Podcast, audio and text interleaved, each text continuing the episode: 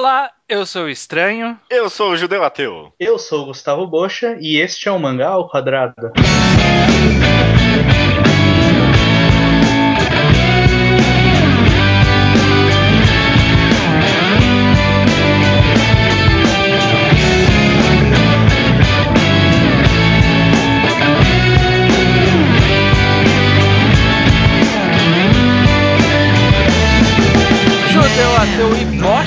Estamos aqui com o time Mangagrafia, praticamente, né? A segunda Mangagrafia que estamos gravando. É, ah, é verdade. Esse é o time Mangagrafia. Bem, bem lembrado. Bem lembrado, caraca. Uau, que honra, sou praticamente o terceiro membro da Mangagrafia. Depois do primeiro, na segunda vez já virou, já virou tradição. Pra quem não sabe, Mangagrafia é um podcast no qual nós falamos sobre todas as obras de um determinado autor. né? A gente passa como se fosse uma biografia dos mangás. Mangagrafia. Antes do Mangá ao Quadrado, no Tocast, já fizemos Mangagrafia do Junji Ito, do Inyo Asano e do Tsutomu Nihei. E no Mangá ao Quadrado, a gente já fez um do Usamaru Furuya. E aqui estamos para falar de praticamente um- uma força da nova geração, Olha. um autor que está acontecendo neste momento. Estamos falando de Satoshi Mizukami. Você talvez o conheça por algumas obras que vamos falar ao longo desse podcast. A principal dele, no caso, o pessoal mais conhece, é o Hoshino Sadare, Lucifer e o Martelo, que tá saindo agora, né? E exatamente, está sendo publicado no Brasil neste momento. E a gente vai então tentar seguir aqui, falar um pouco sobre ele, sobre algumas características dele, né? Primeiro sobre um pouco da história, o que, que a gente sabe sobre ele, que é- nunca é muita coisa. As Uhum. características principais, aí vamos passando obra a obra, comentando a evolução dele e das qualidades e da- dos acertos, dos erros das obras dele. Maravilha. Certamente. Então vamos começar. Satoshi Mizukami, eu acho que ele é o primeiro do, do Mangagrafia que eu não achei data de nascimento. Ele é bem reservado, né? Eu achei muita pouca coisa dele também. Não tem nem foto, nem muitas informações de onde ele vive, do que, que ele fez. Ele é um cara bem reservado mesmo. Uma informação que eu acho que eu achei, que parece que em 2008, numa edição da revista que ele estava publicando na época, ele comentou que ele tinha completado 28 anos. Então, eu não sei até que ponto essa informação é verdadeira. Se for verdadeira, hoje ele tem 34 anos, agora em 2014, aproximadamente 34, depende do mês aí. Olha, isso é mais do que eu esperava, pra falar a verdade. É, eu também achava que ele era mais novo. Eu, eu, eu não tenho certeza dessa idade, né? Por isso que eu tô jogando aqui. Mas ele, ele parece ser relativamente novo. Sim. Pelo, É. menos, pelo menos as primeiras publicações dele foram bastante novos, né? É, Uhum. o primeiro mangá que a gente tem daqui da lista é de que ano? 2003, né? Fez. Então, se seguir a conta aí, o primeiro mangá dele foi com 25 anos, né? 23. Caraca, Judeu. Nossa, 23 28 anos. anos, é Tá 2008. boa a matemática aí. Bom, É. a informação que a gente tem dele é que ele nasceu em Osaka. Pra quem não sabe, Osaka é uma província do Japão que fica na região de Kansai, da ilha de Honshu. O que deve fazer dele um bom comediante, porque é o que todo mundo Em diz. Osaka é, tem a. Os Tem É por causa do Manzai lá, a, a comédia japonesa do Tsukomi Boke, é originária em Eu não faço ideia do que você tá falando.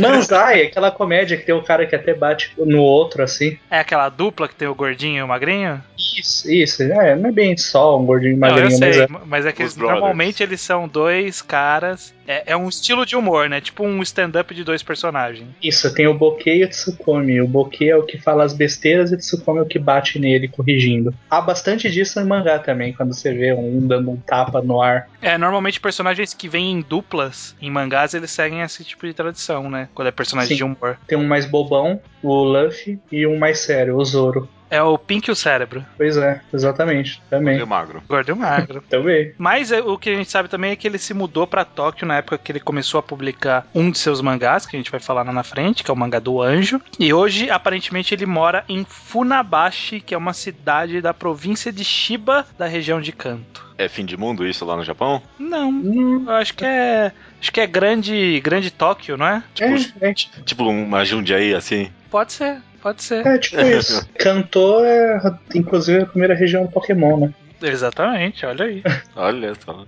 Fatos relevantes da vida dele que a gente sabe. O que, que vocês sabem da vida do Satoshi Mizukami?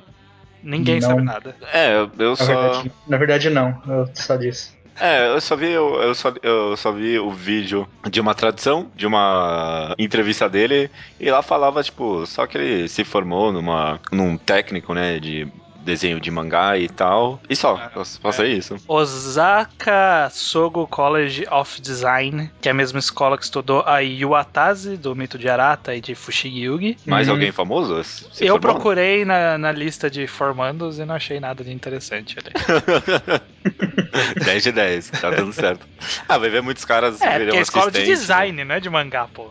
É. né? É, tá certo, tá certo. As informações que eu consegui encontrar por aí de curioso é que, por exemplo, ele praticou judô e kimpo. Então Caraca. ele é um cara aí meio atlético. Que ele gosta de mangás desde criança. Ele lembra de se apaixonar por mangá quando ele lia a Shonen Jump na época que saía Dragon Ball e.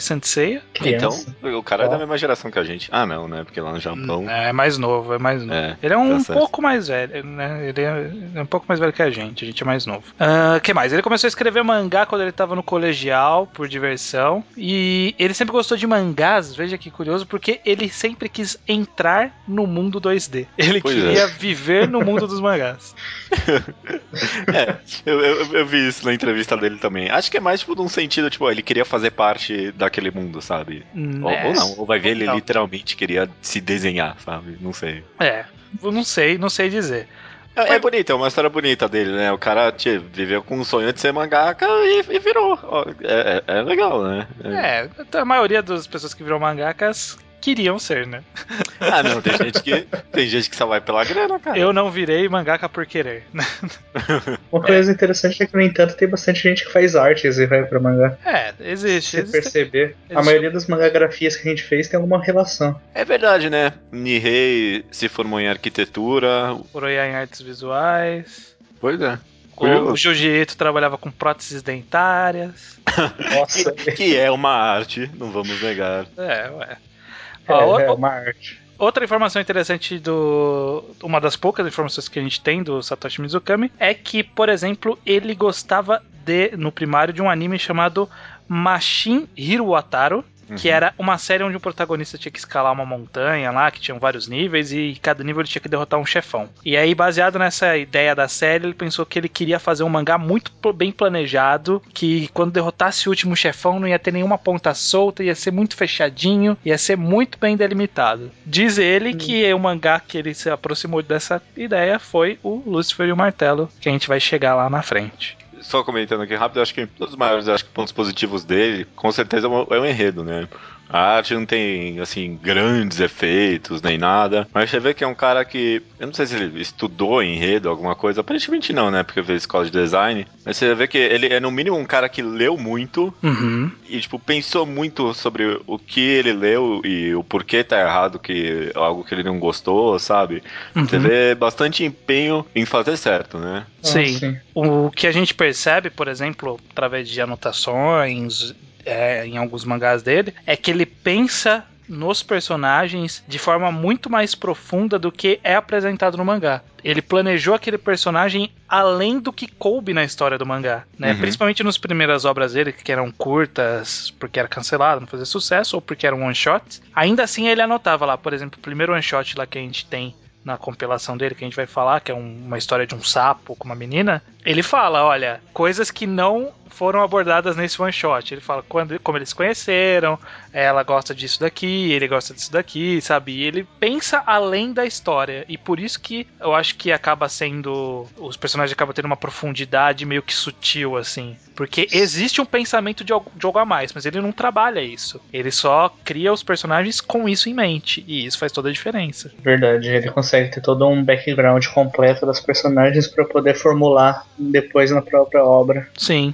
E às vezes ele nem. Aí que tá, ele nem mostra esse background, mas a gente subentende que ele quis passar alguma ideia disso, ou quis trabalhar meio que nas entrelinhas. Isso que é tão Aham. interessante dele. Ou ele simplesmente omite o que não é tão necessário pra gente saber, em Exatamente. alguns casos. Mas mesmo assim, acaba ficando aquela sensação de personagem real, né? Pessoas de verdade. Então, já que a gente não tem muitas mais informações específicas da vida dele, o que, que a gente consegue tirar de características dele que são características interessantes que ele leva para os mangás dele. Judeu, o que, que você acha que ele tem? É, outra característica que ele tem que é interessante assim no, nos mangás? Coisa que eu reparei é que todos é, todas as obras dele têm algum elemento fantasioso, né? Praticamente hum. nenhuma história.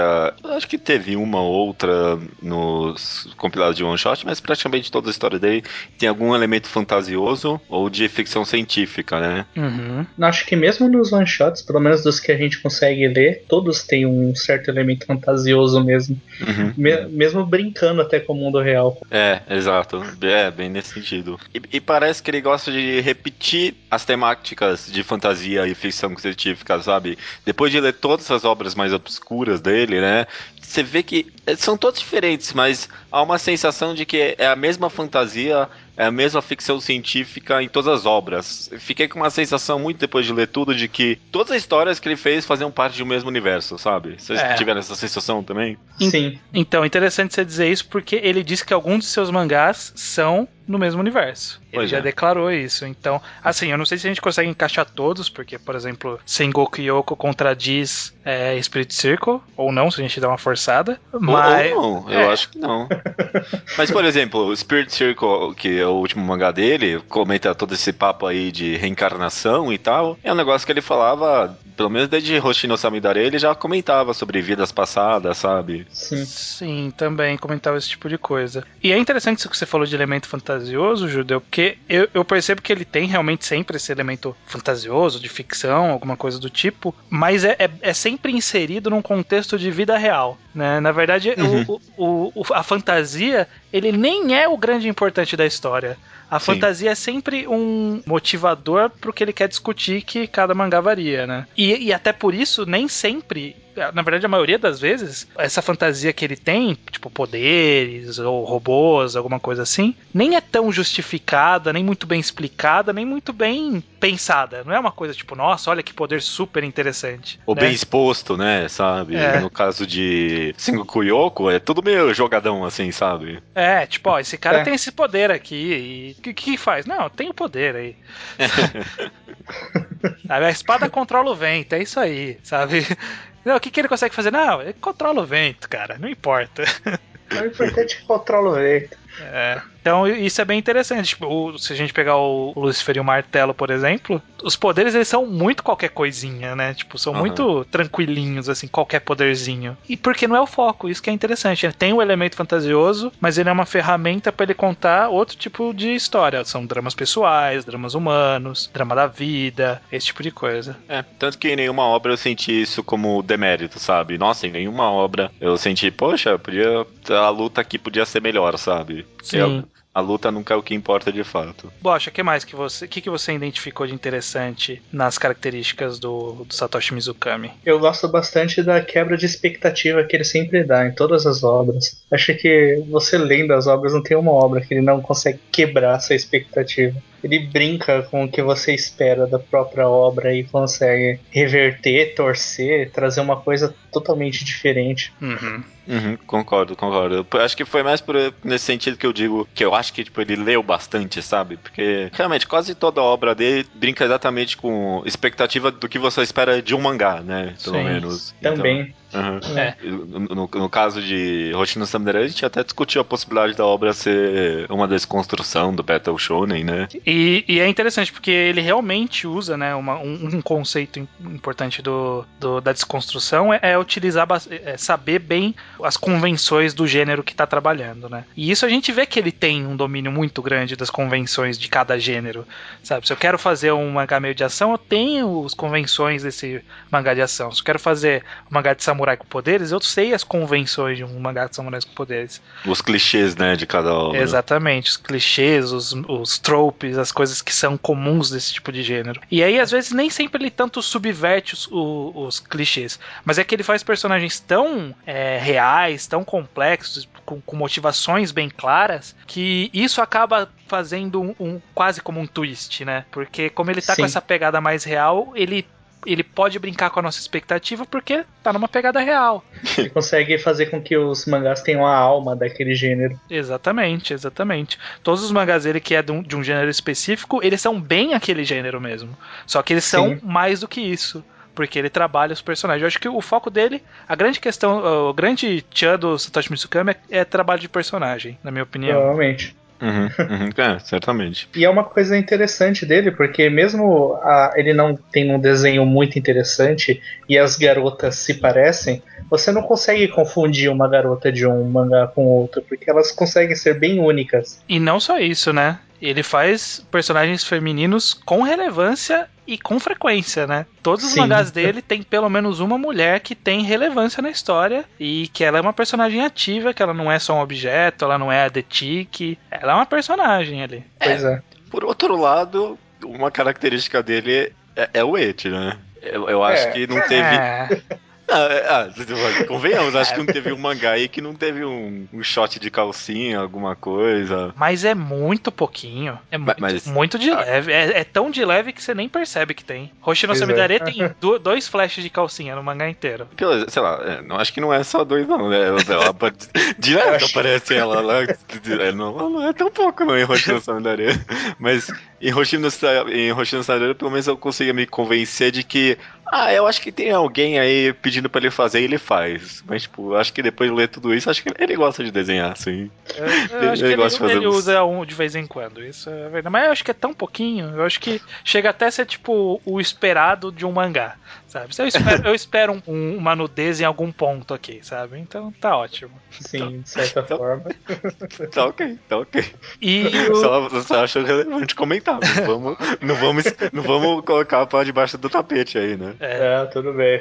isso do, do Bocha falar que ele gosta de quebrar a expectativa, eu acho que é, que é uma característica dele de não ter medo de quebrar o status quo da obra, sabe? Ele Sim. não tem medo de simplesmente jogar tudo pra cima e falar assim: quer saber? Vamos, me vamos mexer nesse- nessa história? Vamos mudar, sabe? É, Chegando ao ponto de tipo. Mudar o foco do mangá mesmo, assim, né? Do Sengoku Yoko, ele em um ponto ele muda o foco do mangá. Ele, ele, Total. ele gira ao contrário. Ele, ele- a gente tá, tá vendo uma folha de papel, ele pega a folha de papel e vira ao contrário. Fala, bom, agora é o contrário que a gente vai ver, exatamente. É.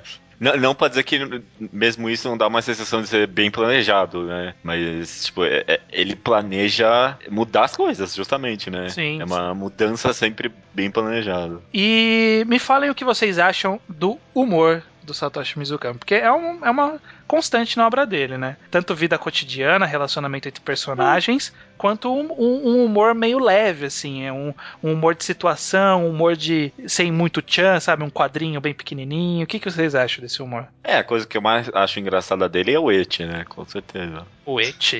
Não, tô brincando, tô sacanagem. Ah, tá. Eu acreditei, cara. Eu que Caraca, é essa, cara? Eu também tava aqui me perguntando por um momento.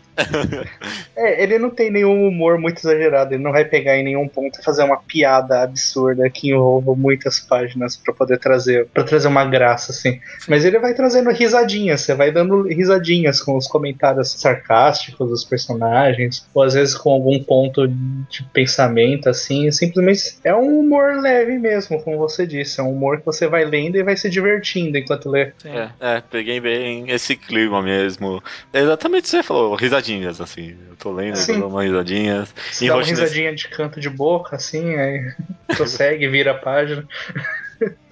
Em Roshino Samidare que eu- reli esses dias aí, tinha uma cena que o, o cara, o, o Cavaleiro de Corvo foge da luta com o décimo, o monstro com 11 olhos, porque ele virou a princesa, né? Ele fala, ah, não vou conseguir lutar contra a princesa pelada, sabe? E ele foge.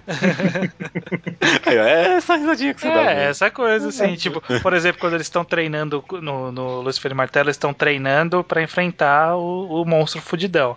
Eles estão treinando com aqueles monstros que o cara que faz o gato cria, né? Que ele tá Uhum. tentando fazer uns monstros melhores. E aí, tipo, Sim. ele vai lá e fala: Não, esse aqui vai ser o, o monstro que eu criei, esse aqui vai derrotar. Aí a mina vai lá e quebra o monstro, sabe, sem querer. é uma coisa que só, porra. É. É, Eu acho divertido. Eu acho, eu acho interessante que ele tem então esse humor bem leve que torna a leitura agradável, né? É uma coisa que está ali de boa e tem uma, uma piadinha ali que você fala, ó. É. Aí você continua. Um exemplo recente de Hoshina no Samidare é quando eles. Quando ela vai falar pra ele que pegou um livro emprestado, né? Aí ele fala: Ah, você pegou um livro emprestado? É, quando eu dormi na sua casa. Aí os caras, o que? Ela dormiu na sua casa? É. Não, mas ele também dormiu na minha. O que? Vocês dormiram juntos duas vezes? É, então, pois é. Mas então, vamos lá seguir então para as obras dele. Ele diz, o Satoshi Mizukami, ele diz que ele estreou meio que sem querer, meio na sorte, que ele tinha mandado um one shot aí para fazer um, pra um concurso. O one shot tinha sido bem recebido e tal e pediram para ele lançar algum, um outro one shot. E aí teve uns autores que saíram de férias e falaram: pô, lança uma série aqui para ocupar esse espaço. Que foi quando ele estreou. Que ele estreou na revista Young King Hours que é da Shonen Rocha, a mesma revista que tem Helsing, teve Trigun Maximum, o Arpeggio of Blue Steel, aquele mangá que, o, que só o coisa só o Rubio gosta. Por quê? É, tem algum mangá bom que saiu nessa lista? É, não, não, procurei todos os nomes da lista, esses é que foram os que eu achei mais conhecidos. É, Helsing é relevante até. É, saiu Drifters na mesma revista e eu também não sou muito fã de Drifters. É, tá. é, de qualquer forma, em 2003 ele fez sua estreia, então com 23 anos, como a gente falou. Ele estreou, na verdade sim, ele estreou com One Shot, né, que a gente vai falar depois na compilação de One Shots. Mas a primeira obra serializada que teve a primeira impressão de encadernado dele foi Sanjin Sadou, um mangá de dois volumes. Uhum. Judeu, do que é Sanjin Sado. É, então, eu sei mais ou menos porque eu não li tudo, na verdade. Não tem nem tudo disponível, né? Só tem o primeiro volume, no caso, né? Isso. Pois, sim. A, até onde eu entendi é sobre um ermita, né? No caso. Só que é, é só um cara normal, né? Com cabelo cinza e sobrancelhas pretas. E ele parece ser meio episódico, né? Ele vai de lugar em lugar resolvendo problemas espirituais, no caso, né? E uma menina se junta a ele pra virar aprendiz. E aí os caras vão de lugar a lugar resolvendo problemas, basicamente, né? É, encontrando pessoas e resolvendo problemas. Uhum, uhum. Esse mangá tem uma arte bem do começo, né? Da carreira dele, dá pra ver Sim. que ele tá trabalhando, tá tentando se descobrir ele ainda. Imagino que na época que ele fez essa obra talvez não tinha nem assistente, porque as coisas não estão preenchidas, né, com aquelas sombras pretas, né? Tá tudo bem rabiscado, parece até um fanzine, né? É. Sabe um, um, artista que ele me lembrou com essa arte, tanto em Sanjin como nos anshots que a gente vai falar do próximo volume? Hum. Eu achei que lembra um pouco a arte de Emanon. E é por causa ah, das, tá. das, linhas muito finas. Ele usa linhas muito, uhum. fin, muito finas e leves, principalmente nos one shots depois, depois que a gente vai falar. É umas linhas tão leves e tão assim inconstante, sabe? A linha não vai retinha, ela vai tipo, ó, foi desenhada aqui, teve uma tremidinha. E é uma coisa que ele foi perdendo com o tempo, né? Ele foi deixando cada vez mais firme e mais grossas as linhas dele. Tanto que Spirit Circle, os personagens são linhas bem definidas, bem retas e tudo mais. Sim. Bem é. angular e tudo mais. É, com certeza. Não tem nada de muito interessante nessa obra. Já é interessante que você já vê os problemas espirituais e tal, e as coisas que. Essa é uma, tema... Essa é uma daquelas temáticas que se repetem na obra dele, né? Sim, exatamente. O que, que você achou desse mangá, Bocha? Ele é um pouco sem graça, na verdade. mas eu acho que ele já introduz pontos interessantes do próprio Satoshi Mizukami, que tem uma coisa que ele vai utilizar no outro mangá dele, o Olho da Fada. Uhum. Tem também a quebra de expectativa, ele já começa aí, principalmente porque no final do primeiro volume ele joga a menina de canto e provavelmente ela não vai voltar. Eu hum. tenho essa impressão de que ela não voltaria. É que possível. É uma, é uma é uma quebra de expectativa, de certa forma, porque ela parecia ser importante. Então eu criei nisso. E também os bonecos de barro, né? Que os monstros parecem um monte de boneco de barro. Ah, verdade, parece mesmo. Parece mesmo. Ah, bem notado, bem notado. é, o, o, talvez uma, uma quebra de expectativa que ele queria fazer no primeiro capítulo, no caso não foi nada muito impactante, mas a resolução, né, a luta não é feita pelo personagem principal, né, é uma, tipo, personagem terciário aí do capítulo é, que verdade. resolve, tipo, a situação, né, e o cara não faz quase nada mesmo. É. é. realmente tem essa também, né? Que parece ser um cara que é muito forte, só que aí ele se revela um bundão, que não consegue fazer nada. É, o personagem principal, que é esse ermita, ele parece ser fodão, mas, tipo, ele não tem poder nenhum, quase, né? tipo, ele tem que armar armadilha, ele tem que pedir ajuda, ele não é muito fodão. É interessante, é, é usado assim, inicialmente é usado mais como uma ferramenta de humor, mas também é uma construção interessante ao longo do volume, desse primeiro volume que a gente tem traduzido. Ele vai dando motivos para estar tá nessa situação, vai dando um background que parece relativamente interessante, não quer dizer que é bom, é interessante interessante, pelo menos. É, exatamente. Mas o mangá, ele é bem fraquinho, ele... É a primeira obra do cara, né? Tipo, é o que eu tô tentando aqui. Vamos ver o que, que vai sair disso. O que, que vai rolar, né? é, não- nada Sim. demais, nada demais. No ano seguinte, quando saiu, depois de começar essa publicação de Sanji Sandou, ele teve direito, o Satoshi Mizukami, ele lançou o primeiro volume, depois ao longo dos anos ele foi lançando os volumes seguintes, do chamado Mizukami Satoshi Tanpenshu, que é uma coletânea dele, né? Acho que Tanpenshu é coletânea, não é? Provavelmente, deve ser alguma espécie de. Deve ser porque teve o tempo do, do, do cara Ah. de Eden também. Isso. O, Baka, o mangá Updates aponta como short stories, então. Certo. Ah, ok, serve. Foi uma compilação em três volumes, cada volume com nome diferente, com histórias curtas do Satoshi Mizukami. A primeira chama Gecko Gecko, a segunda Pio Pio e a terceira Ushu Taitei Ginga Thunder Notebooking. Ok. Isso, isso que é não seguir padrão. É, que- quebrar, quebrar a expectativa, né?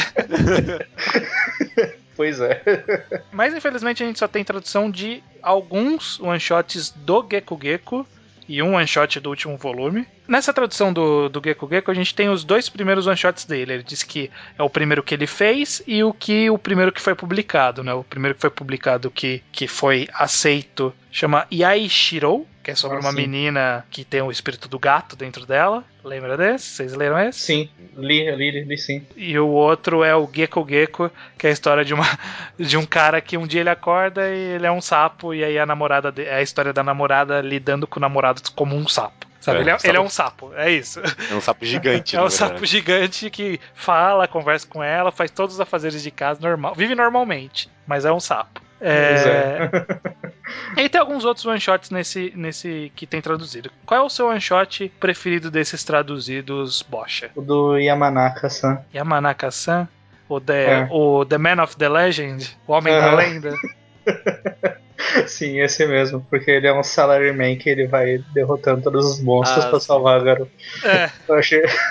É- é- ele faz um- uma piadinha que é tipo esses mangás que um personagem é convocado para um mundo fantasioso quando ele é adolescente e ele vai lá e tem altas aventuras. Só que aí o cara ele cresceu e tipo continuaram chamando ele pra esse mundo, sabe? E tipo ele quer ir trabalhar e ficam chamando ele pra ir resolver problema no mundo, derrotar monstro. Aí ele vai lá todo puto, né, derrotar os caras.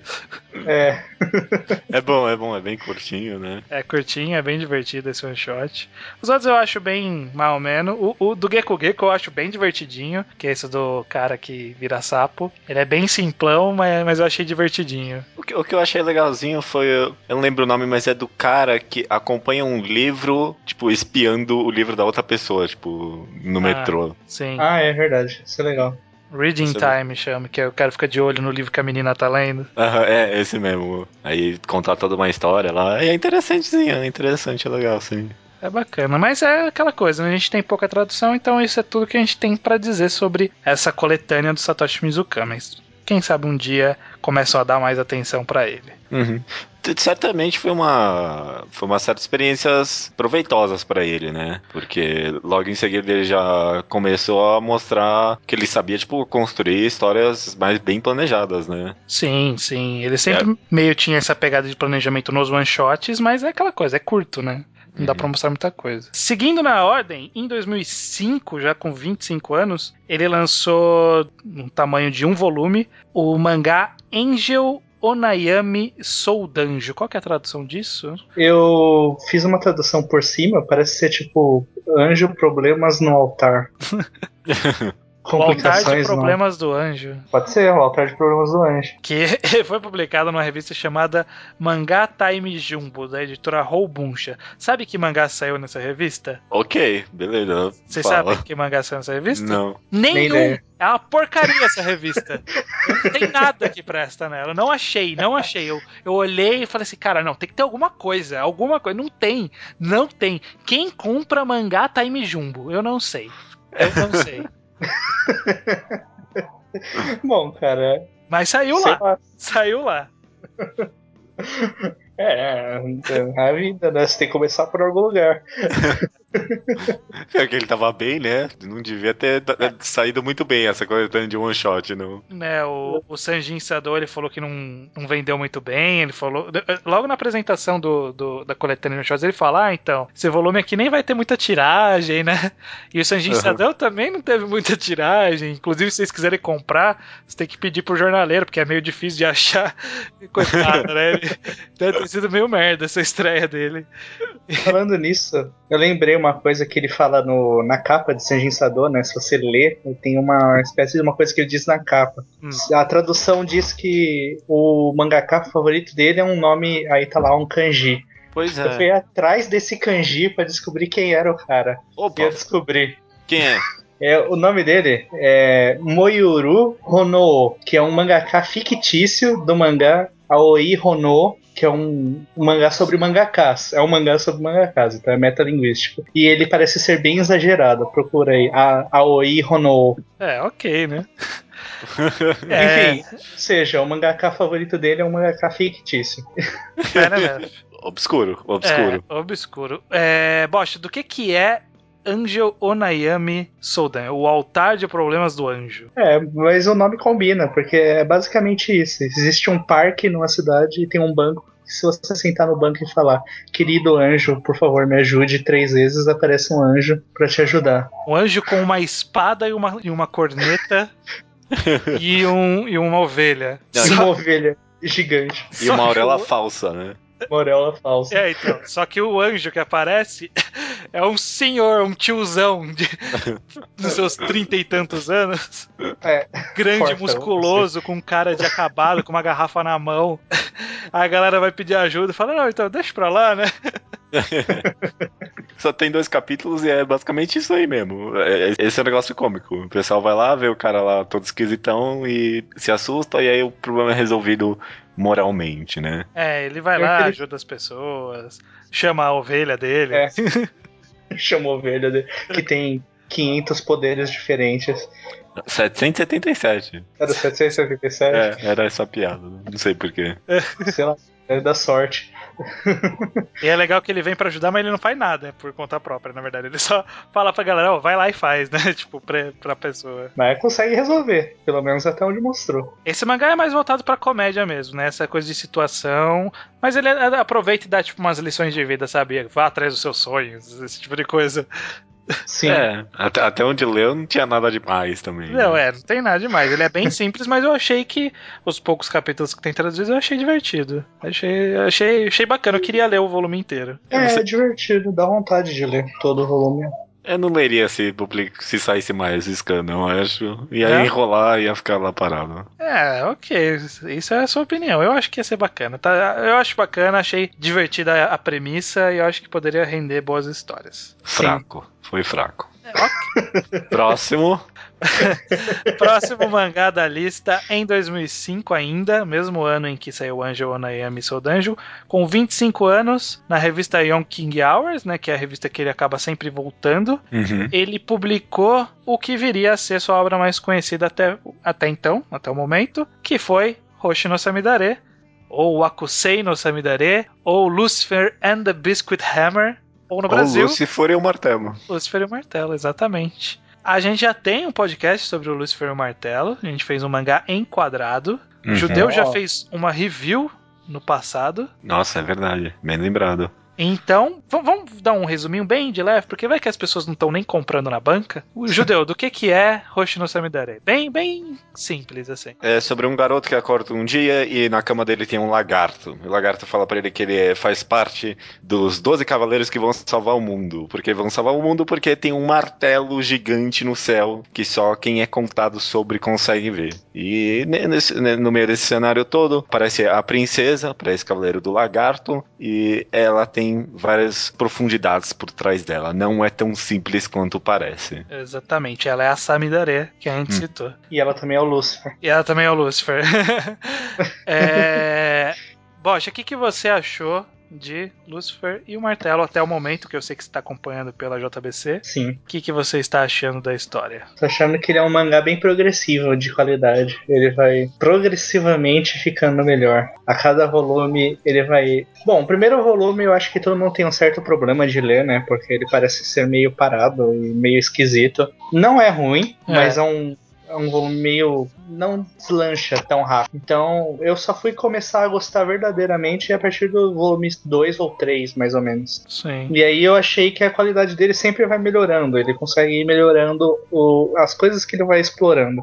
E eu tava vendo a galera do Manga Quest, né, falando, eu, o Kitsune falou uma coisa que eu achei interessante pra observar melhor o mangá, que é um mangá sobre diversas formas diferentes de ter a maturidade. Uhum, é. Ele é um mangá bastante sobre isso mesmo. Ele, ele não é sobre o famoso coming of age, né? Aquela coisa de, ó, o que eu vou fazer da minha vida. Não. É uma coisa mais de você entender o que é ser adulto, o papel de uma criança e o que que é você crescer, maturar. Uhum. Aham. Literalmente, o que, o que é ser um adulto, né? O que significa. E aí cada personagem tem uma solução, ou não tem, né? Acaba É. fazendo umas coisas bem interessantes. Esse mangá foi é um deles que mais tem quebra de expectativa, assim, envolvendo Battle Shonen, esse tipo de coisa, né? O tempo todo ele não tem medo de matar personagem, né? É, esse tipo é. de É, coisa. ele já inverte a, a, a lógica das coisas nos primeiros dois, três capítulos, quando ele apresenta as motivações da princesa, por exemplo, que já é uma coisa que é, não é isso que eu tô esperando de um Battle Shonen. É, mas Pois eu- é. o, o que eu falei no mangá enquadrado que você não ouviu, Bosch, porque você ainda não leu, é que eu acho que o grande problema do primeiro volume é aquela namoradinha que aparece lá, aquele interesse amoroso do que, que aparece e não serve pra nada. Não, serve é pra verdade, estragar o primeiro volume. Serve pra estragar o primeiro volume. É pra isso que ela tinha serve. esquecido, tinha esquecido completamente dela. É, é porque verdade. foi melhorando e você esqueceu. Mas quando você pega pra reler, nossa, que martírio, essa personagem do nada, que não serve pra nada, que não leva a lugar nenhum. Ai, meu Deus. Mas comprando na JBC eu também tive essa mesma sensação, viu, Baucha? Cada volume é melhor que o anterior. Quando você lê tudo de uma vez, você não repara nisso, né? Porque é tudo uma maçaroca só. Mas comprando um a um, é bem curioso isso mesmo. É uma melhora progressiva. É interessante, eu acho que é uma das obras mais comerciáveis no Brasil, justamente por isso que ela que veio, né? Que elas Uhum. são poucos volumes, 10 volumes, e que é uma história bem planejada, bem fechada. É, quem ainda não leu vai perceber que no final existe uma grande conexão de tudo. Tem várias teorias que dá pra você fazer. Sobre, por exemplo, o cara do peixe espada tem uma teoria interessantíssima que vocês podem ouvir lá no Mangá Enquadrado quando terminarem de ler. Quem tá tá acompanhando, quem já terminou de É. ler pode, pode ir direto pra lá. Beleza. E eu acho muito bacana, é uma história muito boa, com personagens interessantes. Sempre tem um personagem ali que você gosta menos, que você acha meio whatever, mas é, o, o divertido é que cada pessoa tem um personagem diferente, assim, né? Que acha mais whatever ou não, né? então isso significa que ele tem vários personagens interessantes e que agrada, agrada a vários gostos, né? Uhum. Sim. Ninguém- é, realmente, ninguém- acho que poucas pessoas têm o mesmo personagem favorito, né? Sabe? Cada um tem um ali, né? É bem, bem diverso. Meu personagem favorito são as duas menininhas. Aí, ó, outra representação de, de meninas interessantes participando, né? Porque elas não são objetificadas de forma alguma. É, são duas meninas que são tão fortes quanto os menininhos, né? Aham, Tem um Elas são a mais força novo. principal. É, então, elas têm. Elas, inclusive, são as mais poderosas, assim, em teoria ali, né? A garota da cobra nesse mangá é uma personagem feminina muito interessante, né? Porque ele, ele até objetifica ela, mas num sentido, tipo, de mostrar que ela é uma mulher também, sabe, né? Sim. Não é tipo um personagem raso, sabe? Ela gosta de fazer cosplay, né? Justamente. é. E ainda, e ainda usa isso como alívio cômico. e Então, tal. exatamente, aquela, É. aquela coisa de humor levinho dele, né? Tipo, convoca todo mundo pra uma reunião, aí vem ela de cosplay. E aí ela olha pra todo mundo assim e abaixa a cabeça. Só isso. Ah, abaixa a cabeça, põe a mão no rosto, assim. Pois é. É só isso a piada. E isso que é tão divertido. É uma sutileza, mas é divertido. Por isso que é tão bom. E a Sim. própria Samidare, né? Outra personagem feminina interessante. É a mais forte de todas. Que é a mais forte de todas também, né? Então é interessante. Hoje Chama Samidare é uma obra muito boa dele. É, seguindo na cronologia. Em 2007, eu não vi, eu não vi até quando foi a publicação de Hoshino Samidare, mas eu acho que passou de dois anos, então provavelmente Psychopath, Psycho Staff, que é o próximo, eu quase falei Psychopath, que é outro, um outro anime.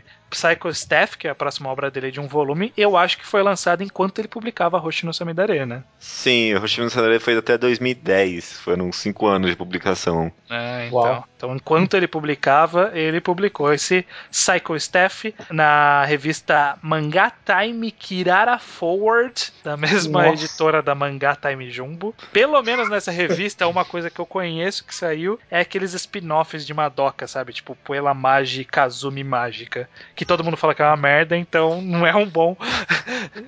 E Keion, cara, Keion é dessa revista. É que Keion passou Keion. por essa revista por um instante, Ah, tá. mas ela não, não é 100% dessa revista. Mas o próprio Marro Shoujo Madoka Mágica passou pela revista também, né? Então, Passou? Eu não sei. passou. O Manga Updates diz que sim. Ah, então ótimo. E uma revista meio maluca essa. Já é alguma coisa. Bosch, o que, que é Psycho Staff? Psycho Staff é a história de um cara que tem uns poderes ESP lá. Poderes psíquicos, poderes sobrenaturais. ESP é alguma coisa extrasensorial, não é? Extrasensorial Power. Sensorial Perception. Perception, é.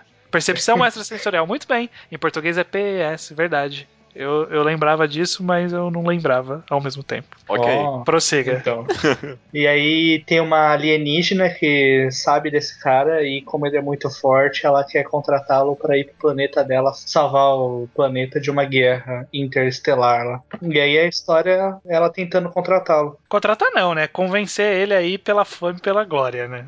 Isso. Porque ele seria o fodão lá, porque ele é muito poderoso. Aí ela vem com os robozinhos dela lá, um, que é as armas que ela usa, se infiltra na família, se infiltra na escola. E ele não quer. E a história é sobre ele recusando ela, sabe? Tipo, é um volume basicamente disso. É, De- dele meio que querendo fugir desse destino de ser um cara super poderoso, porque ele não queria ser o cara super poderoso. Ele, na verdade, pouco importa, né?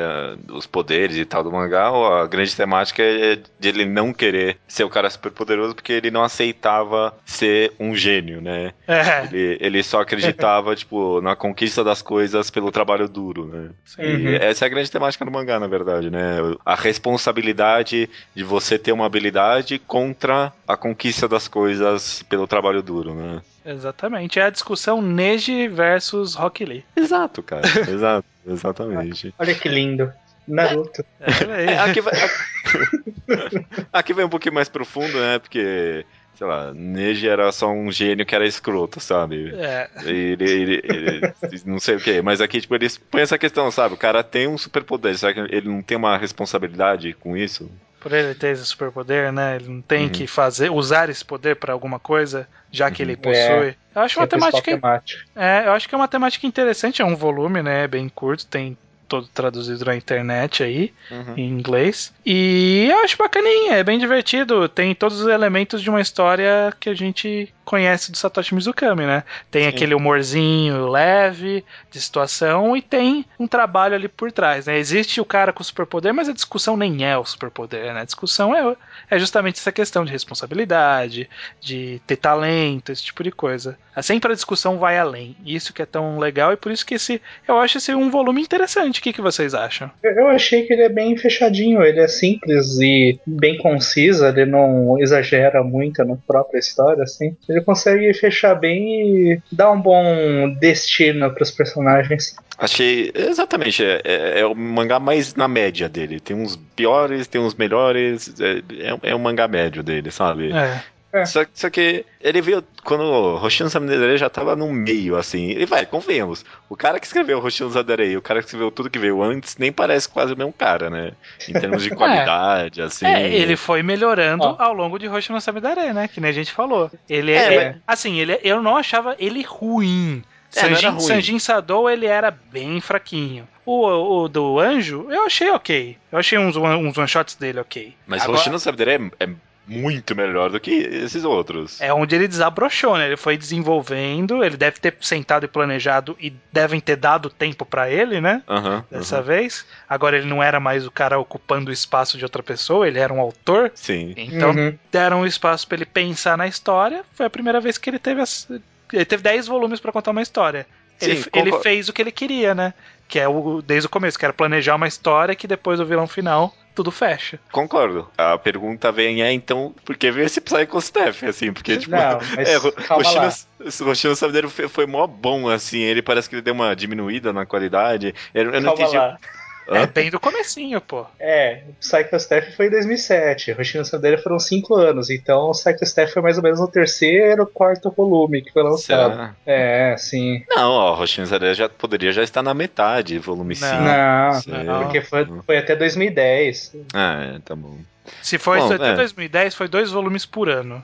Em 2007 tinha do- três ou quatro volumes. É. Então, Então, Talvez também foi só um teste que ele queria fazer alguma coisa. Foi a primeira vez que ele desenhou robôs, por exemplo. Talvez teve algum shot com, não sei, né? Mas do, do que eu li foi a primeira vez que ele desenhou robôs e um verdade. pouquinho mais pra frente ele trabalharia com isso de novo. Então, não sei, quem sabe. é, interessante. Ainda enquanto ele publicava Roshi no Samidare, Caraca, mano, é verdade, né? Enquanto o Shinzari tava saindo, ele ainda fez Sengoku Yoko, né? é exatamente Pois é. 2008, um ano depois de Psycho Staff, na Comic Blade, que é a mesma revista que saiu Aria, aquele mangá que o Rubio adora, Steins Gate, Robotics Note, começou a sair, né, Sengoku Yoko, desde 2008 em publicação, hoje passando dos 13 volumes e ainda em publicação. E é isso, né, tá em publicação até hoje Sengoku Yoko, que ele começou enquanto fazia Roshi no Samidare. Caraca, mano. Nossa, e esse é um mangá completamente excelente, né, cara? Sobre o que que é Sengoku Yoko estranho? É, eu vou falar porque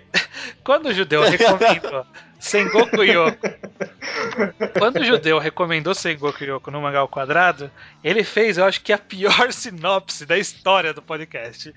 Porque não diz nada da história. Ele falou de uma coisa que, olha, o mangá tem 13 volumes, traduzido tem 11. Eu estou no 8. Não tem nada do que ele falou na- na res- no resumo dele lá na, na sinopse. Eu, eu Como nem foi? lembro o que, que eu falei. Pode ser que Você eu falou esteja- alguma coisa de busca por caudas? Não tem busca por caudas nenhuma em nenhum momento. Enfim, é a história sobre.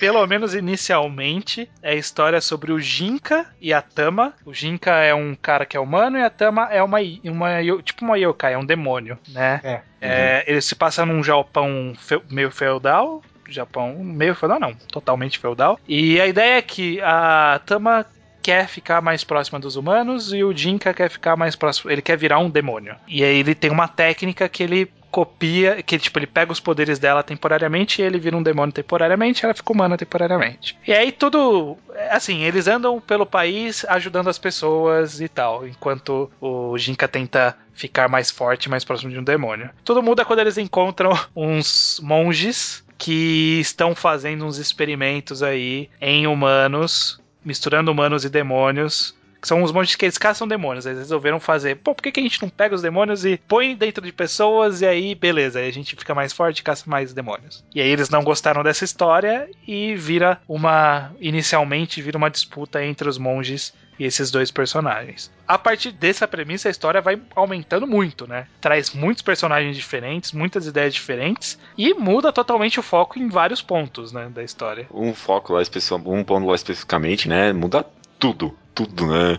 Vai, vai muda o foco no personagem que você nunca nem imagina, né? Que ia voltar. Não Exatamente. dessa forma, pelo menos. Eu acho bacana porque o, o que, que é interessante nesse mangá? É diferente de Hoshino Samidare, que ele tem, obviamente, desenvolvimento de personagem, mas ele passa-se num período curto, né, de acontecimentos. Aqui em Sengoku Yoko ele começa a trabalhar com períodos maiores de tempo, principalmente na época do time skip.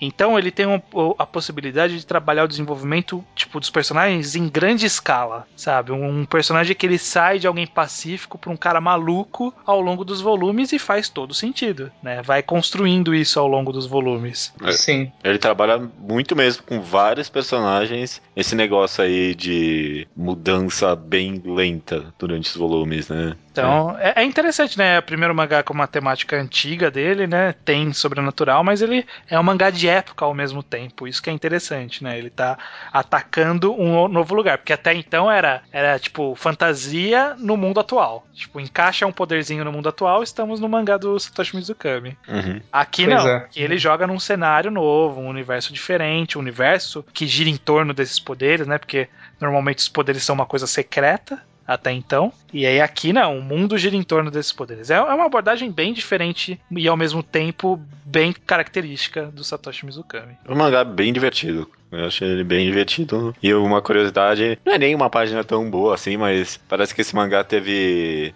não uma página dupla, uma página quatro vezes, sabe? O negócio tipo abria na revista. Ah, é? Nossa. Tipo uma página pornô, sabe? Ô, louco, que página é essa? Página.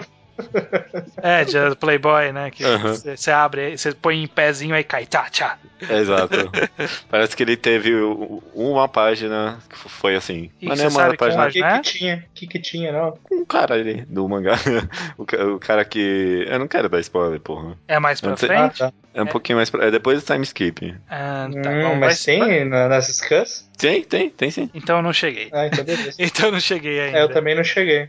Também não cheguei. O que, que você achou de Sengoku Yoko, Bocha? Bem agradável de ler. Ele é uma história que eu vou passando, descendo assim, né? O sistema agora de ler mangá é descer, não é passar a página, né? Então É, eu vou é. descendo a página. eu vou descendo a página e quando eu vejo já acabou. Ele é bem rápido de ler, ele é bem interessante. As batalhas são, são bem feitas. Eu gostei do sistema de poder dos dois, dos dois principais. É, de transferir o poder de um pro outro. Aham. É o mangá com melhor, as melhores batalhas, né, dele, pelo menos. É, é, é onde Sim. ele faz batalha de verdade, né? Nos outros é tipo uma, uma ação, assim. É, Tem uma açãozinha ali, beleza. poderes luminosos, né, coisas assim. É, aqui Eu ele tá legal fazendo que- lutas. E eu acho legal que a maioria das batalhas tem sempre um final inesperado. É, que isso que é sempre verdade. vai quebrando uma expectativa. É interessante. Aqui ele murcha, ele, ele murcha, ele mexe bastante. como, como tem várias passagens de tempo, né? Ele mexe bastante com tanto o elenco de personagens, como com poderes que vêm de outros lugares, como com o que tá acontecendo. E aí por isso que ele é uma leitura tão fluida, né? Porque sempre tá mudando, assim, sempre tá uma coisa nova. Então nu- nunca cai numa mesmice. Quando você acha que vai entrar numa mesmice, muda tudo. e isso, Aham. isso é interessante. Não Ele faz enrola. as- É um mangá que ele não faz- enrola, né? Ele é bem focado em plot, sabe? Ele faz a gente se sentir como demônios lendo o mangá, porque a história passa rápido, mesmo num período de tempo muito grande. É, então, que os demônios envelhecem menos, né? Então a gente vê as pessoas envelhecendo, mas a gente não envelhece. Exatamente, olha lá. É, Sengoku Yoko ainda está em publicação, né? O, o Hoshino Samidare terminou enquanto Sengoku Yoko era publicado. E enquanto Sengoku Yoko está em publicação, em 2012 o Satoshi Mizukami começou a sua última obra aqui desse Magagrafia, né? Uma hora ele vai lançar alguma coisa depois, esse Magagrafia vai ficar datado. Mas por enquanto ele está publicando Spirit Circle na Young King Hours, a revista que ele sempre retorna. E hoje em dia no Crunchyroll mangá em inglês, que dá pra ler legalmente em inglês, está em publicação Spirit Circle, que eu sei que é um dos mangás preferidos do judeu ateu. É o meu mangá favorito hoje em dia, em publicação, viu? Acho que só não eu gosto mais só de Sentar Warriors. Mas esse, é, Caralho, mano, que top 2 é esse? Que top 2 maluco. esse talvez se- seja um segundo lugar de Spirit Circle. Mas sem dúvida pra mim é o melhor. Não acabou, né? Mas, é, Vamos é- falar é- disso daqui a pouco. Eu sei o que você vai falar. Todo mundo viu o que você vai falar. Mas segura essa afirmação. A gente já fala em instantes. É, Spirit Circle, Bosch, você leu Spirit Circle? Leio, leio. Você lê, né? Você acompanha. Co- O que, o que trata Spirit Circle? Que a gente já recomendou no Magal Quadrado também. É, Spirit Circle se trata da história de dois garotas que convivem entre si através de várias vidas durante toda, toda a história. E aí, no tempo atual, essa menina vai até ele cobrar o resultado de todas essas vidas. Então ela quer acabar com ele, matar ele, porque eles são inimigos por todas as vidas. Uhum. Só que ele não tem conhecimento de nenhuma das vidas e aí a gente acompanha ele vida após vida pra descobrir o que caralho ele fez pra essa menina, né? É, que que ela não quer aconteceu? contar. Ela, ela, é. ela mostra que ela tem tipo um bambolê com todas as vidas dela ali.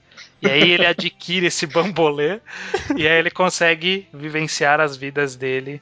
Parece que é de superpoder, mas não tem nada de superpoder, né? Na verdade, Não, a coisa fantasiosa é ele, tipo, dormir e acordar em outra vida e viver essa vida toda e depois acordar com esse conhecimento. pois é. Em um, em um certo ponto, até mesmo se confundir de qual vida ele é. Exatamente, é toda uma questão aí. Ele já teve umas três ou quatro vidas, acho que tá o que? Na quarta, quinta vida? Não, Não, quinta Já vida. acabou a quinta. é. Teve o fone, o Van, o Flores, o Rotaro e agora tá no, no cara lá que eu esqueci o nome. Acabou É. ele.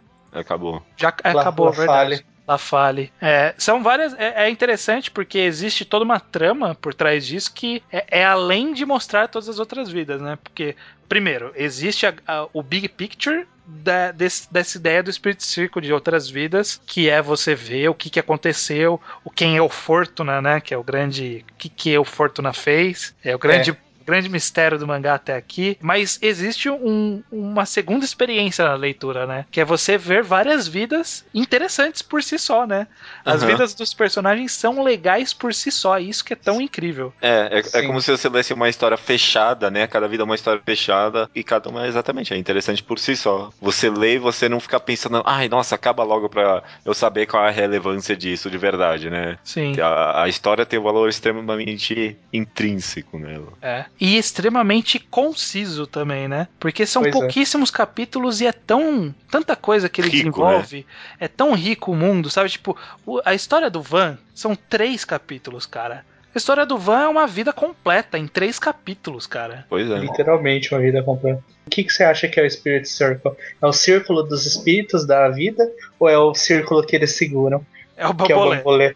Acho, que, É o acho que é uma piadinha dos, do- das duas coisas. Que a vida é um Pode ser. círculo e tem um bambolê também. Pode ser, realmente. Esse É. esse é um dos mangás também mais. Todos são, mas acho que eu senti que esse é o que mais quebra a expectativa, principalmente no sentido de imprevisibilidade, sabe? Você começa a história e você não tem a mínima ideia do que. de como vai terminar aquilo. É. Não, não dá pra ver chegando as coisas. Uma- teve uma hora que eu até tentei bolar umas teorias de. Uma hora um morre, outra hora outro morre, mas quebrou tudo. É, é- é louco, sabe? É, é interessante. Aliás, eu, eu acho válido citar que, que o Satoshi Mizukami ele tá com uma arte muito legal em, em Spirit Circle. Uhum. Ele, pe- ele pegou bem o domínio da técnica. Os capítulos do Van, por exemplo, que eu tô aberto aqui na minha frente agora, ele tem uma arte muito legal. As armaduras, as cenas, né, o foco dramático nas cenas, eu acho que ele evoluiu legal o traço dele, né? Ele foi, foi se achando artisticamente e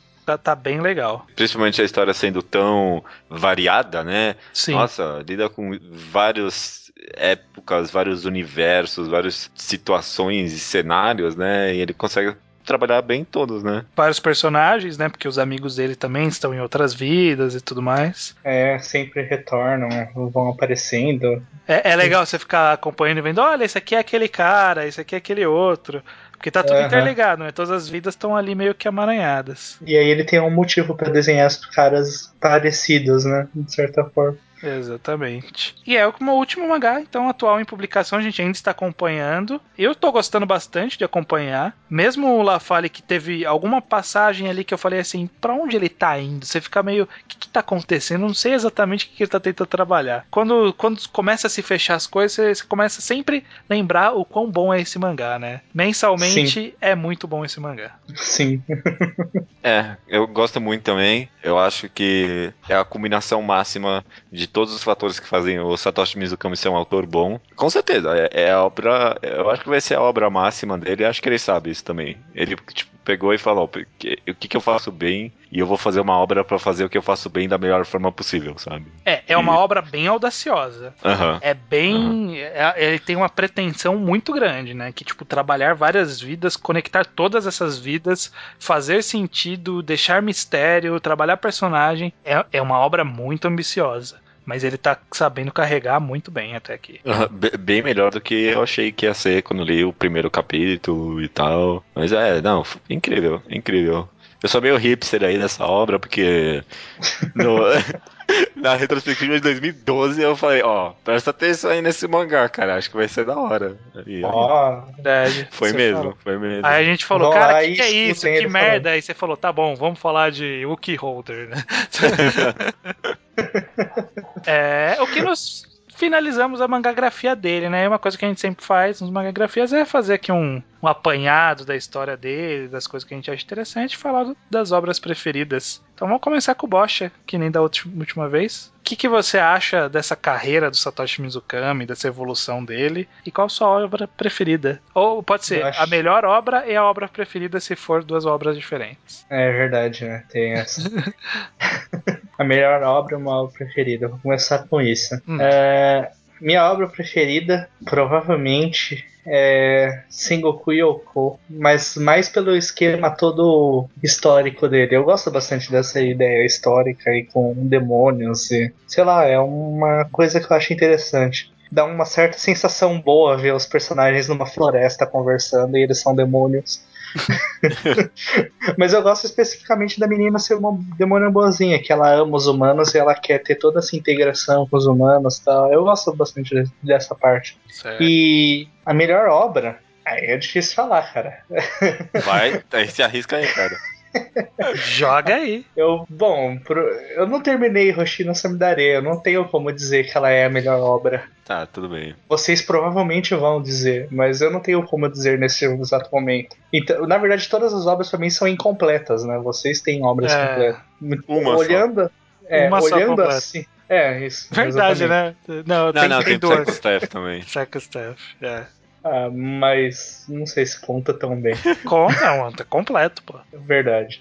Então, provavelmente a melhor obra pra mim, olhando assim do ponto de vista do incompleto, é o Spirit Circle, que eu acho que ele tá conseguindo amarrar muito bem as vidas e tra- transformar isso numa coisa interessante. Inclusive, eu acho que já trazendo aquela outra coisa que você perguntou, do ponto de vista da carreira dele, Uhum. Spirit Circle, ele é uma combinação de tudo que ele aprendeu, porque ele conta tanto o ponto de vista do fantasioso atual, né, que é é uma história atual, só que aí vai contando as outras vidas. Hein? Foi aprendendo, né, com o Sengoku Yoko, ele aprendeu a fazer um, outros mundos. Com o Hoshino É. Samidare, ele aprendeu a fazer o mundo atual e a trabalhar bem com vários personagens ao mesmo tempo. Então o Spirit Circle, ele parece estar trazendo todas essas tá, tá combinando numa obra que pode ser a maior obra dele. Isso vai ver em como desenrolará até o final. Eu dando aqui a minha opinião pessoal, então, coitado do Satoshi Mizukami, eu acho que eu trouxe um pouco ele lá no começo, porque eu acho que nenhuma das obras iniciais dele são muito interessantes. Acho que a primeira lá do cara que é um ermita simplesmente foi só ele começando, e acho que depois simplesmente ninguém deu muita chance pra ele, só esses one shots bem curtinhos, nada muito desenvolvendo pra ele. Provavelmente foi até bom ele ter feito tanto one shot, porque eu imagino que foi isso que deu a oportunidade de ele escrever várias histórias e saber como planejar uma história, tanto que na primeira, na primeira vez que deram pra ele a chance de fazer algo mais comprido, ele arrasou completamente, né? Mandou a bala nossa em Hoshino Samidare Uhum. e, e de lá pra cá, tirando Psycho Staff, só, só lançou coisa boa. É, Psycho Staff é bom, cara. Ele só não é fenomenal, mas ele é Não é bom. fenomenal. É, É, tudo bem. é um 6, assim. É, por aí. E pra mim é isso, cara. Muito bom. Autor totalmente incrível, sabe? Um dos melhores autores que sabem planejar uma história mesmo. Spirit Circle, como você falou, é extremamente audacioso, então é um cara que não tem medo de se arriscar, sabe, cara? Sim. Fazer uma Sim. história diferente. E, e- e, sabe, isso é, isso é o tipo de convence no autor, sabe? Ele não tem medo de terminar a história dele quando ele precisa terminar. Ele não tem medo de arriscar numa nova obra. E o cara é um animal, porque toda hora tá escrevendo dois mangás ao mesmo tempo, né, cara? É, desde Host no Samidare foi sempre dois ao mesmo tempo. O meu mangá favorito dele É Spirit Circle. é Spirit Circle. e o mangá que eu acho melhor dele é Spirit Circle também. Ah, olha lá, então não foi Hoshino Samidare. Não tá foi Roshino Sandaria. Não terminou ainda, é claro, né? Talvez a minha opinião depois do final mude, mas até agora tem sido uma obra tão interessante, com tantas histórias super interessantes e ricas. Ricas é a palavra, cara. Toda Sim. história em Spirit Circle é cheia de conteúdo, cheia de personagens com história, história nova pra cada personagem toda vez e mesmo assim com relevância com as vidas passadas. É, Nossa, o mangá é espetacular, espetacular. Por isso que é o meu favorito e é o melhor também. Ele parece ser muito um autor que vai aprendendo com o tempo e sempre melhorando. Ele não tem como parar de melhorar. Parece. Pois é, cara, exatamente, né? Como no, no na maioria dos casos, os caras faziam uma obra boa e aí pff, nunca mais nada. não conseguem né? emplacar nunca mais nada, né? Tipo, todos os autores da Jump é assim. Quem faz sucesso de É. primeira quase nunca volta pra fazer outro sucesso. Difícil. Hoshino- o Satoshi Mizukami é exatamente o contrário, né? Ele começou- meio fraco e vai melhorando cada vez mais em cada mangá dele. Isso, isso é muito evidente no próprio Hoshino Samidare, que ele vai melhorando por volume. É, exato. Exato. Ou É seja, aquela coisa, né? É o autor ele vai pegando o jeito, né? Conforme ele vai fazendo, né? A gente tem tanta. Isso é, isso é bastante visível em vários autores em arte, por exemplo. Quando o cara começa a se acostumar com a própria arte, ele começa a estilizar ela de uma forma diferente. Aí o mangá termina totalmente diferente de como ele começou visualmente, né? Tipo, sei Uhum. lá, Bleach tá totalmente diferente. Shaman King foi totalmente diferente, a arte do começo pro final. One É, Piece. One também, Piece. A Shield. Co- Todos os mangás é, é normal o autor ele ir se acostumando a fazer e achando o que é melhor pra ele. O Satoshi Mizukami fez isso em roteiro, né? É. Em arte também, ele tá se achando em arte, cada vez melhorando, mas ele fez isso em roteiro também. Ele foi se achando, ele foi achando o que que funcionava, o que que cabia legal numa história, que tipo de desenvolvimento ele conseguia fazer a longo prazo, que tipo de desenvolvimento ele tinha que fazer na hora, que personagem ele ia trazer lá na frente e ia ser relevante, sabe? Ele foi treinando e funcionou, isso que é interessante. É, sim. É, e é isso, eu acho, eu já tô meio que dando minha opinião, né? Eu acho Sim. que eu não, nunca acho que ele foi ruim. Eu acho que ele foi fraco, amador no começo, estava aprendendo, não necessariamente ruim, mas as primeiras obras, San- Sanji Sador, ok, não é ruim, não é horrível. Já vi, já vi muitas obras piores, muitas mesmo. Coisa que saiu na Jump, né? É. Muita E- coisa pior que isso. É, o Angel Pois é. Nayami a gente tem pouco pra poder falar se é bom mesmo, mas os poucos que eu vi eu achei divertido. E aí teve Hoshino Samidare, que foi. É aquela coisa, né? Hoshino Samidare, eu acho que eu vou dizer que hoje é a melhor obra dele. Hoje. É, Porque- ser. Porque Spirit Circle ele tá em construção. Ele tá em construção pra ser melhor. Inclusive, eu acho que hoje ele é melhor. Mas é aquela coisa, né? Dá pra piorar e aí na frente a média fuder.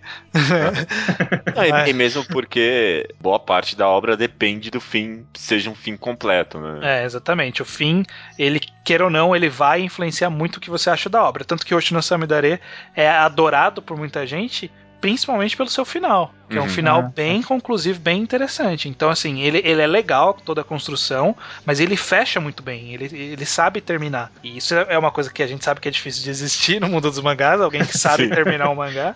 Sim. E vamos ver, né? Se Spirit Circle e Sengoku Yoko ele vai saber terminar. Ele tá sabendo levar, isso que é interessante, e eu acho que ele é, sem dúvida, um dos grandes autores da atualidade. E Spirit Circle, pra mim, hoje é um dos grandes mangás em publicação e que pouca gente dá atenção. É um mangá que é assim, é, ele não é bom, ele não é legal, ele é excelente. Ele é um mangá que ele é excelente. Então, ele caminha pra ser o, o melhor. Hoje ele é meu preferido, mas ele caminha pra ser o melhor também, na minha opinião. É, concordo, concordo. Então, eu espero que quem chegou até essa parte do podcast e ainda não está convencido de ler Spirit Circle está marcando uma toca inacreditável. E Hoshino Samidare, né? E Hoshino Samidare tá em publicação, compre que vale a pena. E, e Sengoku Yoko a gente, a gente meio deixa meio de escanteio, mas Sengoku Yoko não é ruim. Sengoku Yoko é uma, bo uma boa obra dele. Ele É, não porque é a minha preferida, né? Exatamente. É muito boa, é muito boa, aliás. É bem legal, ele tem uma temática bem legal. É que é aquela coisa, ele vive. Ele, em publicação, ele esteve na sombra de duas outras grandes obras. É, é verdade, é verdade. Olha, eu não pensei nisso, não. Então a gente acaba meio esquecendo, mas Sengoku é uma obra bem legal dele também. Então essas últimas três obras dele aí, três não, porque teve Psycho Staff aí, né? A Psycho Staff É. não é ruim. Não é ruim. Não tá no nível dessas duas, vai. Nessas três aí. Mas eu Não. diria que ele tem um nível de qualidade muito bom, esse autor. A gente vê vários autores que, tipo, tem um monte de obra merda e três ou quatro legais.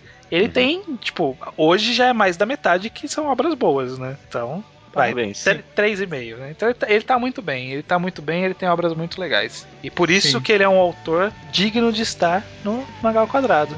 A gente está falando dessa potência do, do- da quadrinho mundial Da da nova geração. Da nova geração. Da nova geração. Já tem 30 anos, né? Não. Não, mas a, a relevância dele vem da nova Just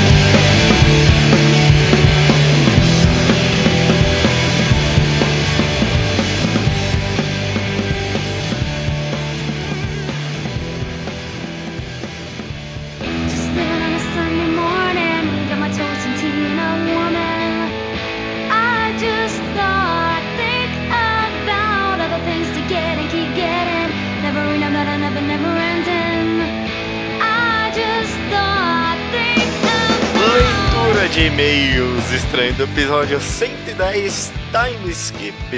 Os e-mails que a gente vai ler aqui chegam no contato arroba alquadra.do. Esse e-mail super profissional. Um e-mail para que as pessoas mandam sugestões de episódio, mandam opiniões sobre o episódio, mandam opiniões de episódios passados, mandam o Slowpoke Report, que é mangás que elas leram, a gente recomendou e elas estão dando feedback, se gostaram ou não gostaram, tudo. Você pode mandar para esse e-mail qualquer coisa. Pode se cadastrar em alguns, usar ele para se cadastrar em algum site que você tá pedindo e-mail, sabe? Que você não É. tem, que você quer dar. Uma boa ideia mesmo você falar isso.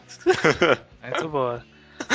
Só lembrando, é, mangá enquadrado, aquela análise que a gente faz com o spoiler de Helter Skelter está chegando, né? Não nessa semana, na próxima, né? Exatamente. Não na próxima, na outra, na verdade. Não, essa Sim. semana é, é esse programa aqui. Então, É, daqui é, a tá duas certo. semanas, Helter Skelter, ou seja, tem mais um programa e tem Helter Skelter. É, é essa a ordem.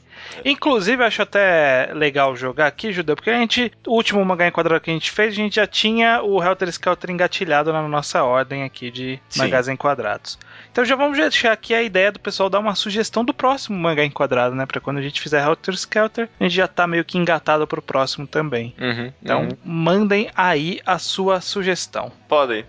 O pessoal tá aqui manda pouca sugestão. Eu não, não que esteja reclamando aí do pessoal, mas o pessoal não tem essa tradição de mandar sugestão de tema pra gente, né? Então, se vocês têm algum mangá aí que você acha que seria interessante a gente comentar, um arco específico de algum mangá, né? Uhum. Pro mangá enquadrado e pros segundas potências também, né? Algum filme, algum game que vocês acham que é interessante comentar, falem com a gente, quem sabe. rola. Exatamente, exatamente. E é sempre bom lembrar uma coisa que a gente nunca lembra de fazer é falar pro pessoal ajudar a compartilhar o Mangá ao Quadrado, veja só. Porque Olha A só. gente nunca fala pras pessoas, viu? Apresenta pros seus amigos. Mas vira e mexe aparece alguém falando, ô, um amigo meu apresentou. Eu acho que ia ser mais legal se mais gente aparecesse. Ia ser assim, ia ser assim. É, é bom a gente lembrar de vez em quando, né? Melhor que fica aquele pessoal que fica todo podcast aí, né? Ah, passa o mangá enquadrado aí pros seus amiguinhos aí, né? Se gostou, dá like e compartilha. Exato.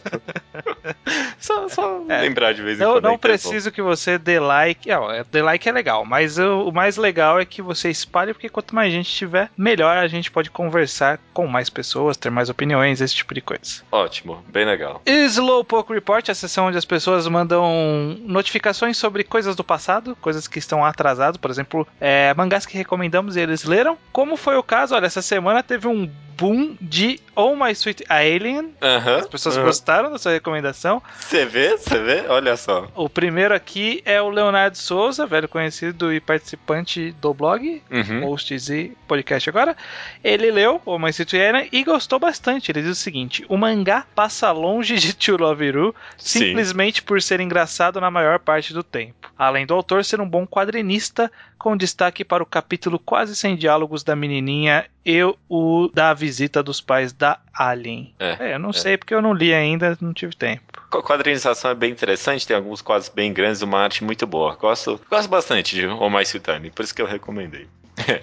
Claro. O Daniel Pereira, 22 anos, de Lisboa, Portugal, manda aqui pra gente. Olá, formadores de opiniões. Ou tipo isso. Sim, continuo vivo, continuo sendo português e não tenho bigode.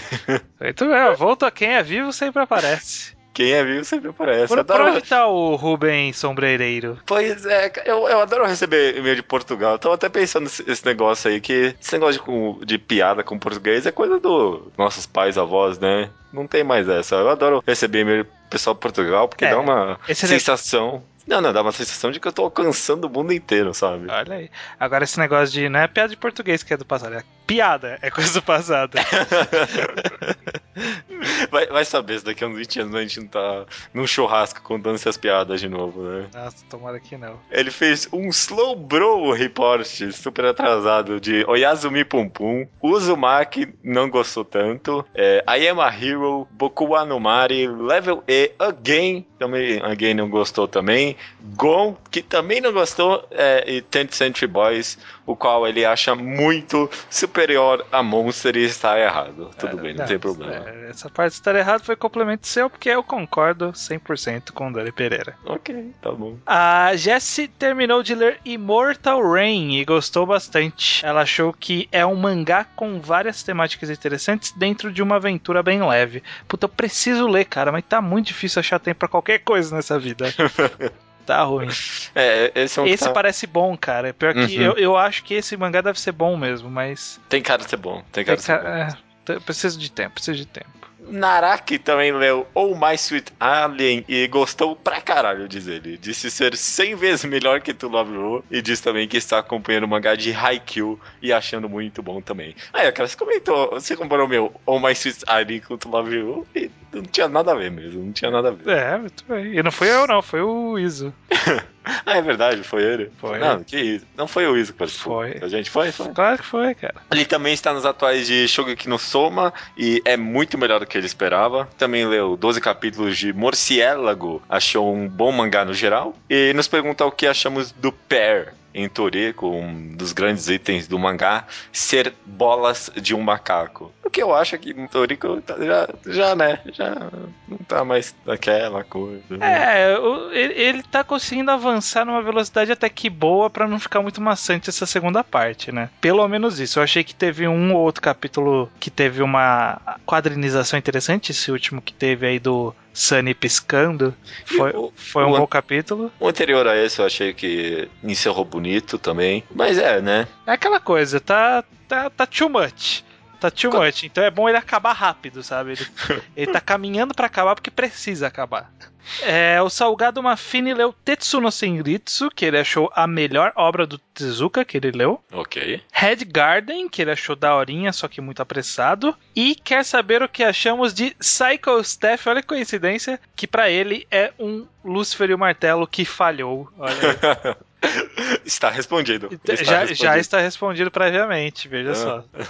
e pra finalizar aqui o Slowpoke Report, o Diego Cavalcante Lima Castro leu Oh My Sweet Alien e achou o mangá realmente interessante. Ele diz aqui, ó, a arte tem um estilo meio mesclado e cartoonizado, o que causa um quê diferente em relação à arte atual padrão. É, tem uma arte bem diferente mesmo. É interessante. E o próprio, já partindo para os comentários sobre o último programa de Time Skip, o próprio Diego C. Castro ele, ele quer saber o que o judeu acha do time skip de Tengen Topa Goren Lagan. Ele não é a única pessoa que também comentou de Guren Lagann. O Chaturanga lá no blog também, ele citou Guren Lagann como um exemplo meio ruim de time skip, porque ele acha que um dos personagens, por exemplo, o Roshio, não, não dá um desenvolvimento muito bom pra ele do personagem e tal. Parece que quebra o personagem totalmente, né? Uhum. É, eu, eu discordo. Eu discordo do caso do, do Luiz Salaf e o Chaturanga. Eu acho um time skip muito bom e ele respeita o telespectador de entender o porquê cada personagem chegou ao nível que está depois de acho que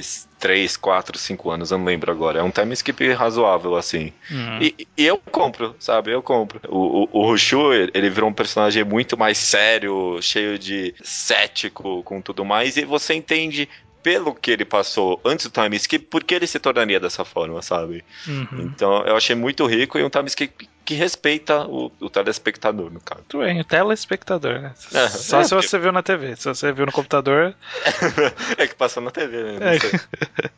beleza. Matheus Leone achou o time skip em Tenth Century Boys bem realizado. Diz que o mangá já trabalhava assim com timelines diferentes em paralelo, então pular essa timeline principal para o futuro e tratar o até então presente como passado parecia ser uma progressão natural. Ele também acha que foi bom para desaparecer com vários personagens e dar tipo essa aura mítica tanto, tanto para os personagens quanto para o passado em geral, sabe? Uhum, uhum. Nessa questão de aura mítica, eu concordo, sabe? De, de, tipo, Tenth Century Boys meio que apagou, sabe? Como se o passado nunca tivesse acontecido, de certa forma, né? É, ele jogou, ele separou todos os personagens e aí falou assim: bom, agora vamos retrabalhar todos eles e trazer devagarzinho quem for relevante e quem não for, né? Eu acho meio É. forçado. Ah, Caio Egon, ou Egon, ou Egon, Boa pergunta. gosta do desenvolvimento vagaroso do Kuwabara em Yu Hakusho, que é uma evolução que mostra arco a arco. Eu acho que você não leu ou assistiu Yu Yu Hakusho, né? Eu assisti até o. Acho que metade do Torneio das Trevas lá. O que, o que eu vi pouco, eu achei que tinha o, o único personagem que tinha algum desenvolvimento, de fato. É, é que os outros eles são meio prontos. O Yusuke também tem, Uhum. mas protagonista a gente já espera isso. Os outros personagens já são meio prontos, eles já são já desenvolvidos, por assim dizer. Então, Sim. quem tinha pra desenvolver ali era o Yusuke o Quabra e funcionou. O Victor escreveu bem eloquentemente, discordando da nossa rápida análise do time skip em One Piece aqui. Ele diz achar que o time skip foi sim bem necessário, que os personagens criaram sim conexões durante os dois anos e que o surgimento do Fujitora lá foi bem explicado, mais um monte de coisa. E rolou uma, uma discussão bem interessante e surpreendentemente respeituosa no blog ali. Dá uma conferida, foi bem curioso. E o por final dos comentários rápidos aqui, o Chaturanga, ele acha que o maior risco de time skip é fazer a gente não conhecer o personagem em questão. Ele diz o exemplo, que como você já citou, judeu Uhum. Oshiu de Gurren Lagann. Ele também não gosta do time skip em Koe no Katashi devido às pontas soltas, que é um caso contrário do epílogo de Hoshi no Samidare, que é um time skip que fecha as pontas. A gente, a gente não chegou a comentar do, de Roshina de Roshina Sabedrani, não, mas tem um time skip muito bom mesmo, né? É, é mais como um epílogo, né? É normal ter esse time skip pra epílogos. É, Fullmetal também, né? Ah, todo mundo. É, Good, É. good Ending, Naruto agora. Naruto. Tudo, É. tudo costuma dar um time skip pra terminar, porque parece ser divertido você falar o que aconteceu com todo mundo. Estou terminando aqui com dois e-mails um pouco mais compridos. A gente tem aqui primeiro o Leonardo Pacheco Fuita. Ele comenta aqui, ó. Com relação aos mangás escolares, eu acho que a sensação de passagem de tempo é literalmente a mesma que temos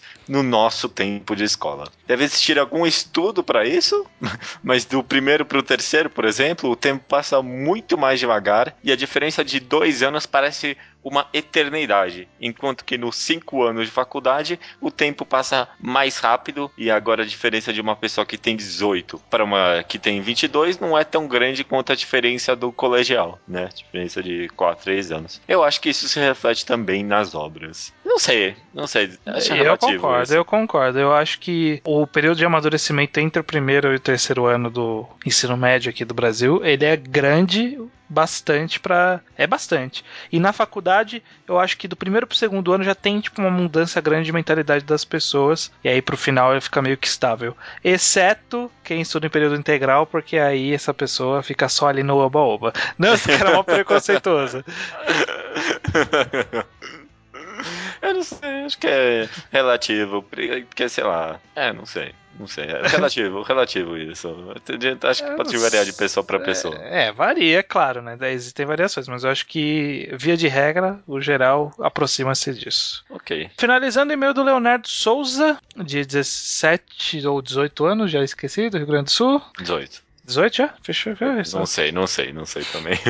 Olá, podcasters, que são versões pós-time skip do primeiro Magal Quadrado. Mudou bastante coisa mesmo. Ou foi uma boa evolução, né? Alguém pode pegar, ouvir o primeiro e o último e ver que teve um time skip aí.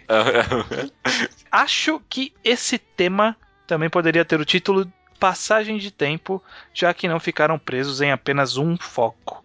Acho até válido citar o ótimo one-shot Hotel, onde o adorado autor mostra uma passagem de tempo inimaginável. Realmente, ele Realmente. passa milênios né, na, na passagem de tempo. Essa é uma boa usagem de passagem de tempo, com certeza. Muito bem. Sobre time skips e passagens de tempo, acho que o maior motivo dos usos é tornar a história mais crível. Em primeiro lugar, toda a história é infinita na prática. Ela pode não ser boa para sempre, mas qualquer história pode ser seguida eternamente, mudando de focos e abordagens. Mesmo se todos morrerem ou o universo explodir, há sempre o depois e sempre há algo a se mostrar. E em segundo, em nosso mundo, o tempo passa e todos notam isso. Cada pessoa percebe a passagem de tempo de sua maneira, mas as coisas mudam e evoluem constantemente.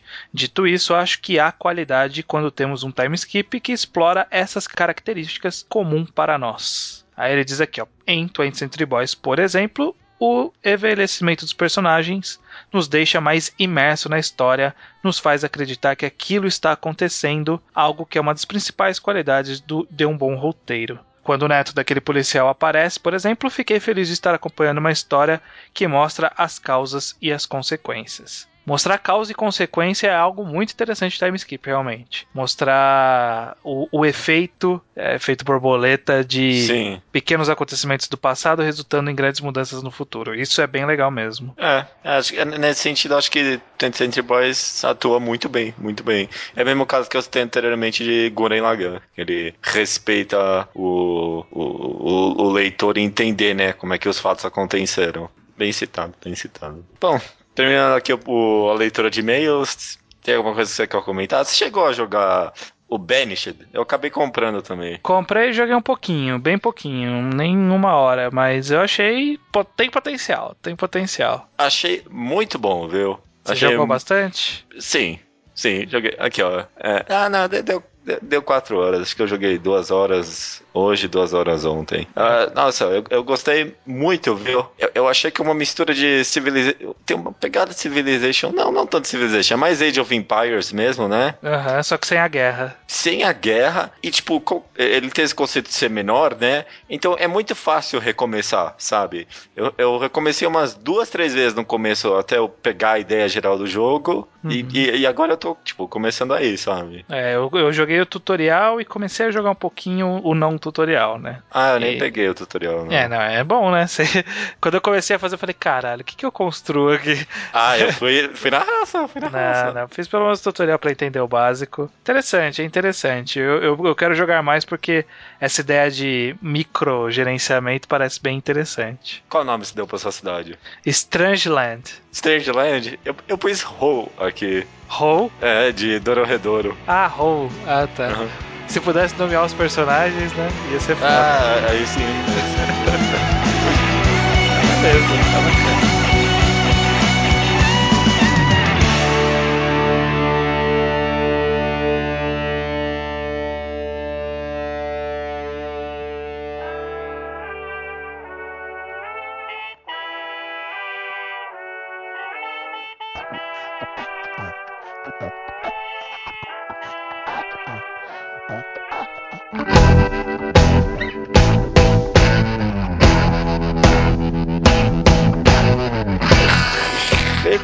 Recomendação do ouvinte estranho. Não é minha nem é de você, é de uma outra pessoa. Olha que incrível. É, é assim que funciona a recomendação do ouvinte. Então vamos ouvir o que ele tem a dizer hoje. Vamos lá, toca aí.